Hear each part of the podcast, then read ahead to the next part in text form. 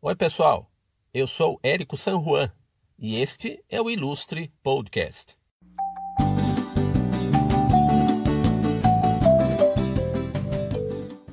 O nosso convidado deste Ilustre Podcast é um cidadão que vive a aventura do jornalismo. Depois de contar a vida do país e do mundo em terceira pessoa, como convém a um bom repórter, ele deu uma pausa para descanso e resolveu que era a hora de contar a própria vida em primeira pessoa, é claro. A gente vai conversar com o Patrick Santos, jornalista que teve uma passagem brilhante de muitos anos pela Rádio Jovem Pan como repórter, como gerente de jornalismo e criador de programas de sucesso como Os Pingos nos Is e o 3 em 1. Vamos falar também da pausa para reflexão e retomada de carreira que ele deu e que também transformou isso num projeto inspirador para muita gente, o 45 do primeiro tempo. Ele ainda presenciou o que foi a pausa do mundo todo. Tudo isso no Ilustre Podcast.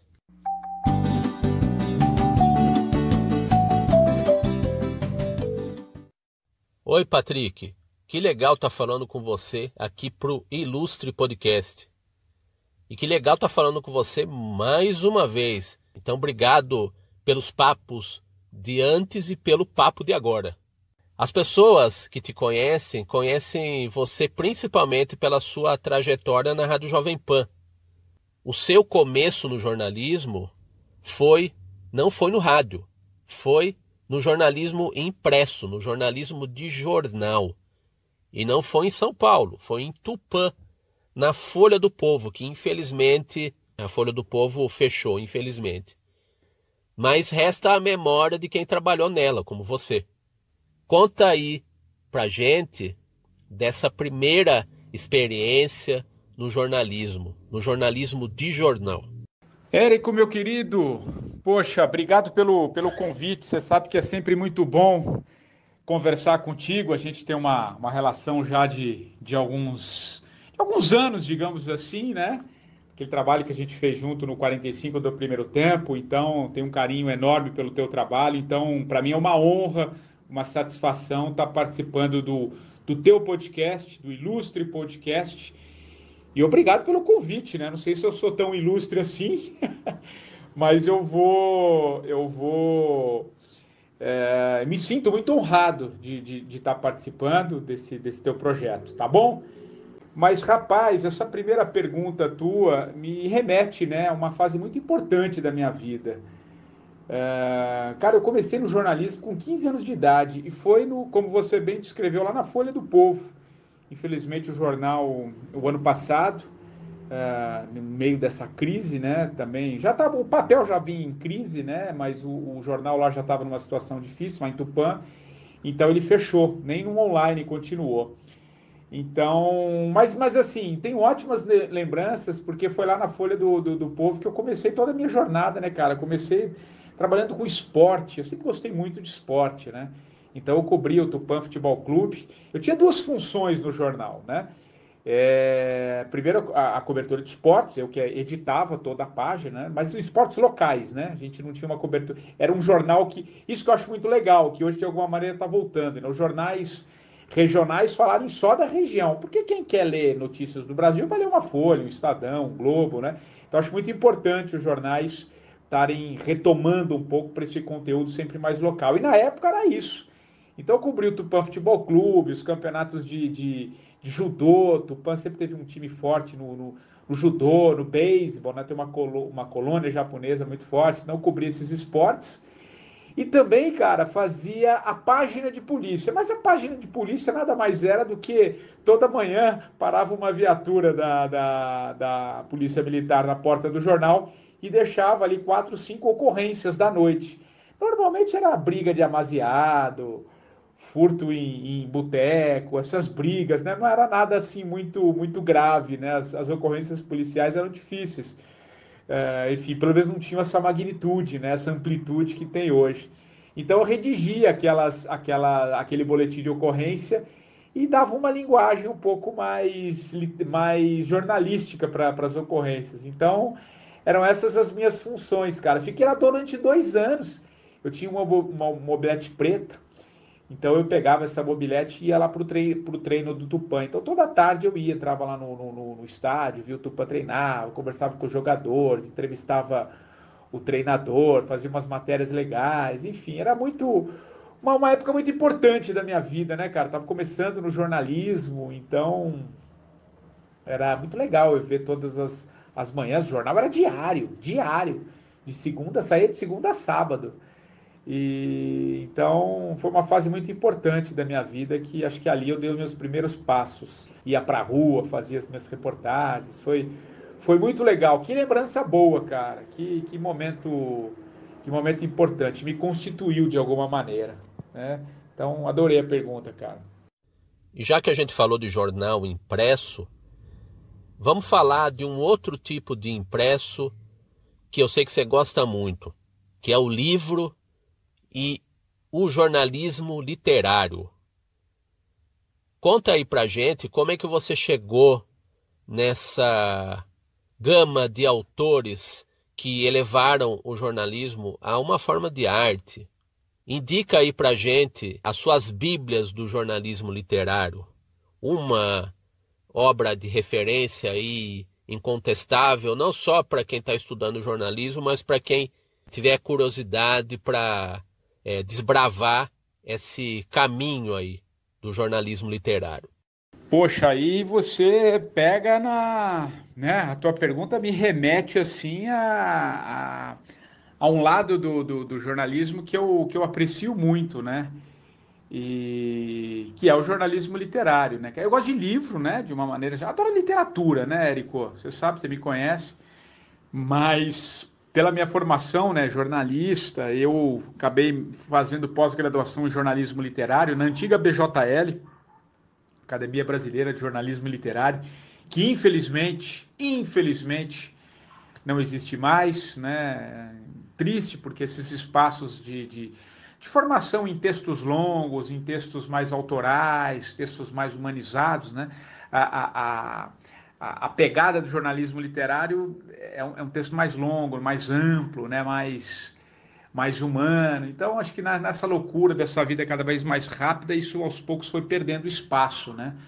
Ou não sei se perdendo, mas talvez uh, ficando mais enxuto. Você tem bons textos curtos que tem uma pegada mais humana, mas o, a referência do jornalismo literário, que eu sempre gostei, ele está muito ligado a essas grandes reportagens, nessas né? reportagens de fôlego, muitos, se, muitos viram livro, né? se tornam livros, ou então Antigamente é, é, você tinha os, os, os textos grandes num domingo, né? Às vezes você fazia uma série sobre um episódio X, escrevendo todo domingo, depois isso saía em livro. Então, é um tipo de abordagem, né? um tipo de, de, de, de área do jornalismo que eu gosto muito, que é o jornalismo literário. É... Cara, eu, olha que gozado, né? Você sabe que eu estou aqui é, falando contigo e, e há pouco eu terminei, terminei, na verdade eu terminei, é que eu, eu vou lendo bastante. Eu estou com um livro aqui na mão, olha, é, que chama Dias Bárbaros, que é do William Finnegan. O, o Finnegan foi um, um, cara que trabalhou muito tempo na New York. Trabalhou não, ele escrevia muito para New York. Era um cara que viajou o mundo inteiro, ele era surfista, mas sempre escreveu muito, né? Cobriu guerras, eventos grandes. Ele sempre teve uma pegada, assim, um texto mais mais literário. E o Dias Bárbaros, é, Dias Bárbaros é uma autobiografia, né? É uma biografia dele que, pelo estilo dele, né, um estilo mais literário, na forma de escrever, na forma de abordagem, eu acho que é um livro que se encaixa. Para você ter uma ideia, ele ganhou o Pulitzer, né, de biografia, em 2016. Esse livro é uma delícia, cara. É, mas não é esse só que eu quero indicar, não, já que você me deu essa oportunidade. Eu estou falando dele porque ele está aqui na minha frente, que eu estava aqui na rede lendo, né? e me lembrei de falar dele. Cara, mas tem Fome e Anonimato, do Gui Talise, é, que adoro, cara. Puta, tem várias histórias, né, de pessoas conhecidas, de pessoas anônimas, né, não ator chama Fama e Anonimato, com uma narrativa. O Gui Talise é um gênio, né, um gênio, assim, da, da, da, da do jornalismo literário, uma das grandes referências tem a Sangue Frio do Truman Capote, tem, cara, você tem vários livros e tem um que você sabe, que eu acho que eu já falei num outro papo que a gente teve. Ele não é conhecido tanto no meio jornalismo literário, mas ele tem uma veia literária, que é o Adivinho Me Disse, do Tiziano Terzani, né? Essa é uma viagem que o Tiziano faz durante um ano pela, pelo Oriente. Ele foi um dos primeiros correspondentes do Ocidente no Oriente, né? Ele cobriu a Guerra do Vietnã. Então, durante esse um ano que ele resolve levar a ferro e fogo uma, uma um prognóstico de um adivinho que diz que ele não poderia andar de avião num determinado ano, ele resolve continuar na sua saga literária, na sua saga como jornalista, mas fazendo as reportagens por outros caminhos, né? Então ele a pé, de bicicleta, de carro, de ônibus, menos de avião.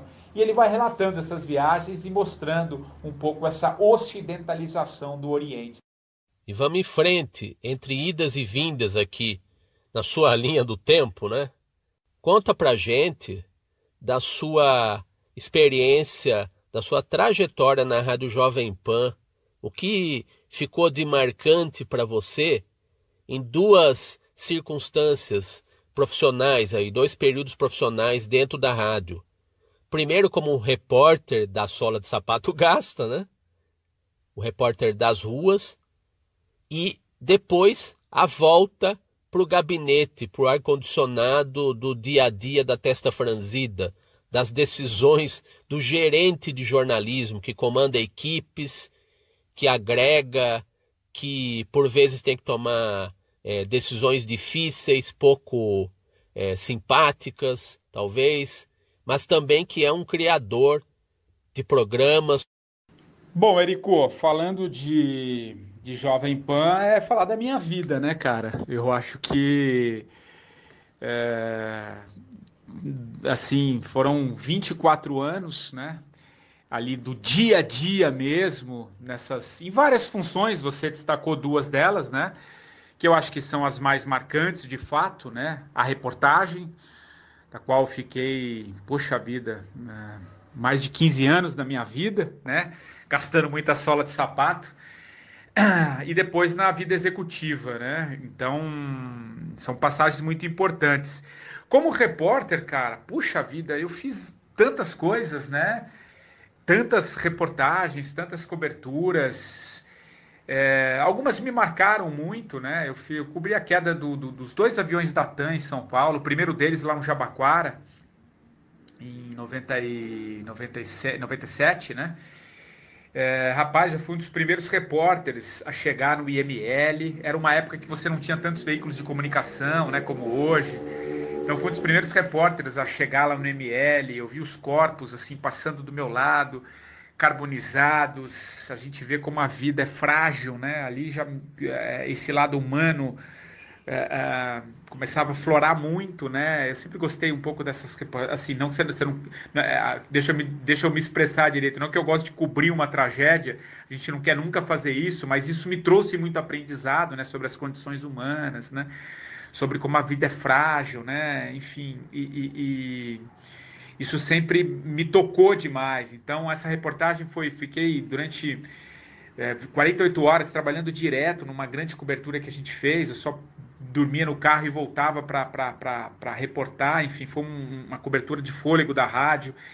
Cara, é, é, cobri eventos políticos, eu fiz a cobertura da eleição do Lula, né, a eleição de 2002, que levou um ex-metalúrgico ao, posto mais alto do, do, do, Brasil, né, da nação. Eu rasguei o Brasil de norte a sul naquele ano, cobrindo a campanha. Tem muito aprendizado, né, naquele momento histórico do país. Eu estou falando depois do que se transformou, mas naquele momento foi para mim uma das coisas mais importantes de você ver a transformação política, o país se transformando, do que foi aquele momento. É, é, é, enfim, tô, e, e, outra, agora que eu falei do Lula, né, e, e, eu me lembrei também, cara, de uma cena que eu tenho muito forte comigo, e olha que gozado, estava falando há pouco do livro que eu estava lendo, né, e teve uma hora que eu parei e me veio essa imagem que eu vou contar agora. Cara, foi no. Eu cobri o velório da dona Ruth Cardoso, a mulher de Fernando Henrique Cardoso. É, o Lula era presidente na época, então, né, o Fernando Henrique era o ex-presidente e o Lula era o presidente na época. E teve um, o, o, velório da Dona Ruth foi lá no, na, na, sala São Paulo. Então o Lula, como presidente, né, por mais eles eram grandes inimigos políticos, você há de se lembrar disso, né? Mas naquele momento não existia político, né? Existia seres humanos, né? E eu fiquei numa posição, Érico, eu estava bem próximo assim, da onde estava, onde ela estava sendo velado. Fernando Henrique estava do lado do caixão quando o Lula chegou, cara. E eu estava numa posição muito próxima, assim, tenho até foto, até hoje essa foto, é, que até uso em palestras, e, cara, eles deram um abraço, assim, é, que naquele momento, naquele exato momento, não existia inimigos, oposição, eram seres humanos, né? Como, como todos nós, né? Nas dores e nas alegrias, né? Então essa cena, o jornalismo me propiciou essas coisas também, né? E eu tenho até vontade de escrever um pouco mais sobre isso. Eu falo nas minhas palestras, é uma cena muito forte. Enfim, cara, eu estou falando aqui é, dessa minha vida como repórter, né? É, e, e, na vida executiva aí é outra pegada, né, Erico? Eu aprendi muito, cara, gerir pessoas, criar programas. É, foram cinco anos muito intensos, assim, da minha vida, mas é muito aprendizado, muito estresse, cara. Muito, não é fácil, não é fácil. Confesso a você que não é fácil. Mas, cara, não tem nada que eu não faça na minha vida que não tenha aprendizado, né? Então acho que foi um momento de muito aprendizado. Então foi muito importante, cara, mas chegou um momento da minha vida ali que já não tinha mais espaço interno para isso, né? É, então foi. Mas foi muito legal, muito, muito importante. Muito do que eu sou hoje foi o que eu aprendi como executivo, né? Gerir pessoas, comandar, né?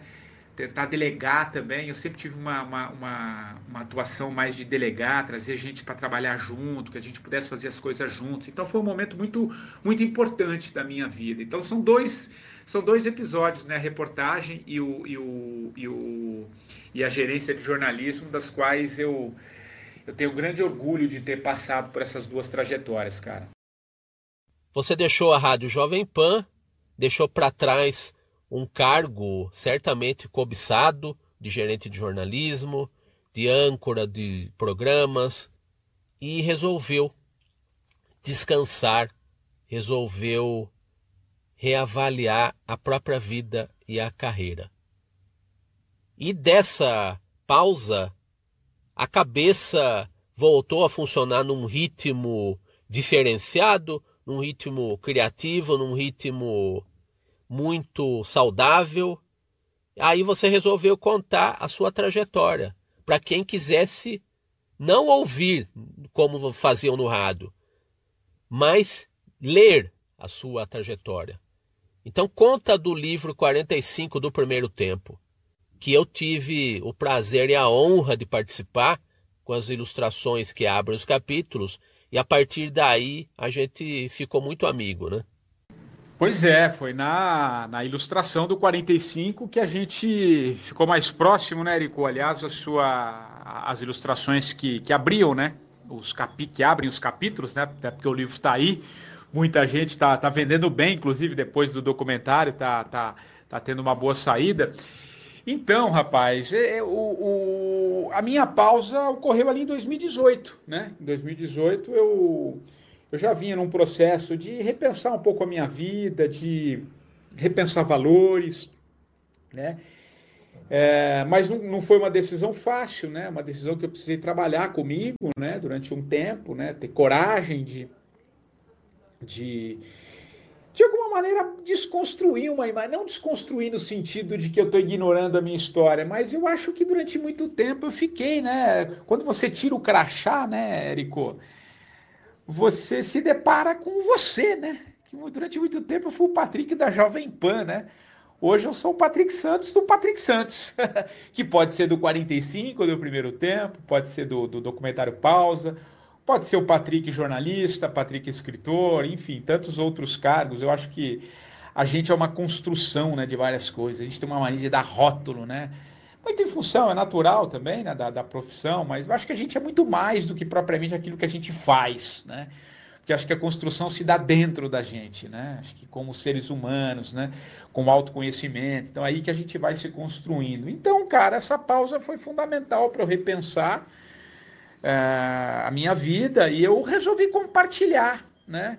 Através do livro, 45 do primeiro tempo, onde eu conto, né, como é que foi esse meu processo, conto um pouco a minha carreira, né, como é que foi a minha, a minha trajetória, as angústias que eu estava vivendo nos últimos anos, né, uma possibilidade de mudanças que estava querendo nascer, mas que eu resistia, e depois dessa mudança, o que ela reverberou dentro de mim, né, que foi um pouco a segunda parte do livro, que aí eu falo um pouco das minhas experiências, de algumas pequenas viagens que eu fiz, do, do, do reencontro com o meu pai, fala um pouco da relação com a minha mãe. Foi um processo meio psicanalítico, catártico, digamos assim, né?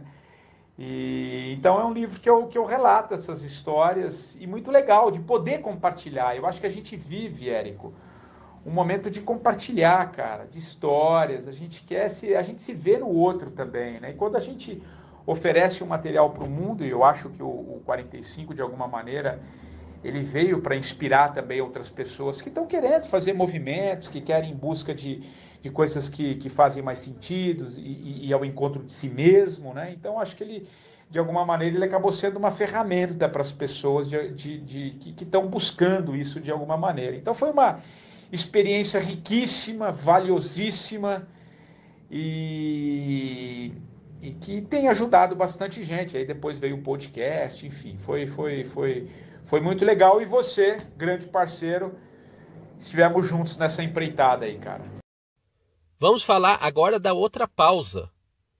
O documentário que você fez com muito material das entrevistas realizadas para o seu podcast, uma costela do livro 45 do primeiro tempo, conta dessa carreira desse documentário, como as pessoas têm reagido a ele, a repercussão e tudo mais que cerca esse momento dos últimos dois anos que você também retratou nesse documentário. Desde já agradeço sempre pela sua amizade, pela sua gentileza, pelo respeito pelo meu trabalho e principalmente nesse momento pelo incentivo de estar tá fazendo, de você me colocar de certa forma nesse mundo dos podcasts, né? um desenhista que de repente está se tornando um comunicador também, né? Mas eu estou em boa companhia. Ô, Érico, e é como eu, eu, eu, falei na resposta anterior, né? A gente é um pouco mais, você é muito mais do que um ilustrador, né? Caricaturista. Você é um ser humano, você é um cara que sabe é, fazer essas coisas, você é um cara locutor, você é um cara que criou um podcast, então você é um produtor de conteúdo, né? Você, a gente é muito mais do que a gente imagina, né? E acho que esse momento pede isso, né? Que a gente se envolva mais, que a gente desenvolva outras capacidades que a gente às vezes acha que não tem e tem, né? Então, muito legal essa, essa tua jornada pelo podcast. E eu adoro o, o nome, eu já te falei, não aqui, mas é, nessa relação de amizade que a gente tem, que eu achei o nome sensacional, Ilustre Podcast, já que você é um ilustrador, né, um caricaturista, gostei. E você traz o ilustre como, trazendo alguém como um, um, um bom personagem, né, um ilustre, aquele cara que você é, coloca ele num papel é, de compartilhar as histórias, né, um ilustre, como o próprio nome diz. Então, acho muito legal. Mas, cara, respondendo a tua pergunta do Doc, é Cara, foi uma das experiências mais ricas da minha vida, Ericô. E eu vou te falar, cara, eu, eu, são coisas diferentes. O livro teve uma imersão, eu, eu, eu vivi o livro que eu escrevi, né? Como eu vivi agora esse documentário, cara. Eu, eu tive uma parceria, duas parcerias, né, com a Panflix e com a Drover, que finalizou o documentário. Uh, eu acho que muito dessa riqueza do documentário tem a ver com esse papel que a Drover fez, né? O, o Benny e a Bianca, que são considero assim duas pessoas excepcionais. Eu acho que eu não conseguiria dar esse ajuste fino que a gente conseguiu se não fosse esses dois. Né? E a Panflix no, na produção do material, né? na, na, na, na capacidade de, de, captar muitas imagens, nesse trabalho externo que a gente fez, então foi muito legal é, para essa parceria. Mas o que, que eu quero dizer que eu eu produzi o documentário, cara, assim, de uma maneira muito autoral. Eu fiquei três semanas, cara, quase um mês, digamos assim, fechado no meu escritório, decupando mais de 30 entrevistas que eu havia feito para o podcast 45 do primeiro tempo, né, no auge ali da pandemia, eu fui ouvir pessoas que eu, ach, que eu achava que tinham coisas para dizer, né, compartilhar suas histórias, seus olhares sobre tudo isso que a gente estava vivendo. E a partir dali me deu a ideia de fazer um, documentário. E além daquelas conversas no podcast, produzir o documentário. Então, como a minha ideia inicial não era fazer, um, fazer as entrevistas para fazer um documentário, e o documentário surgiu depois das entrevistas, então tive que achar um caminho de como eu ia organizar todas essas, essas entrevistas num formato de, de documentário. Então, cara, me fechei no escritório e, e fui ali, decupei as, a, a, os vídeos, depois as frases, usei post-it, fui trazendo as temáticas e fui construindo uma narrativa, cara a partir disso. Então foi muito autoral, foi uma coisa linda. Eu não conhecia. Claro, eu estou aqui encurtando, que se eu contar toda a história, nós vamos fazer uma live de, de três horas. Mas eu consultei algumas pessoas e no fundo, no fundo, cara, me veio o seguinte insight. Cara, quando você quer uma coisa, não adianta você terceirizar, é você que tem que fazer. então foi isso que eu fiz. A partir desse primeiro esboço, aí sim, quando ele estava mais ou menos pronto, mais ou menos organizado, eu fui em busca de parceiros e aí a Panflix e a Drover vieram juntos. Mas assim, foi uma produção árdua, cara, mas de um resultado incrível, Érico. Eu tô, peguei os números agora há pouco, antes de falar com você. A gente está próximo de bater 50 mil visualizações, né? Cara, é muita coisa. Talvez não seja muito para um produto de Netflix, né, de grande escala. Mas, cara, uma coisa totalmente autoral. A Panflix, ela produziu, ela, é, né, ela, não, ela não, não faz parte do case ali, de, de da linha de frente da rádio. Então, ela está mais hospedando ali do que propriamente, né? A Pan tem outras prioridades, tem outros programas. Então, é uma coisa muito autoral mesmo, né? E teve um retorno gigantesco, cara, porque não é um. É, é as pessoas param para refletir durante 45 minutos, né? Não é alguém fazendo ali uma piada colocando ketchup na cara para viralizar numa rede social, né? Então é um conteúdo árido, denso, né? Eu me canso de ver pessoas, assim, me canso, eu não me canso de ver pessoas me mandando mensagens dizendo que, pô, já assisti uma, duas, três vezes, porque é um documentário que você assistir mais de uma vez, né? Ele te ajuda a refletir sobre muitas coisas. Então, respondendo a sua pergunta, cara, foi uma experiência riquíssima, gigantesca que vem me dando bons frutos, assim. Eu estou muito feliz com o resultado, enfim, e tá, tá muito legal. E deixa o convite aqui, tá no YouTube. É só de você digitar pausa no intervalo do mundo, você consegue assistir o documentário. Queria muito te agradecer mais uma vez o convite, você sabe o carinho que eu tenho por você. E tamo junto, cara. Quem sabe novas possibilidades não vem aí. Tá bom? E vida longa ao Ilustre Podcast, querido. Abraço, Erico.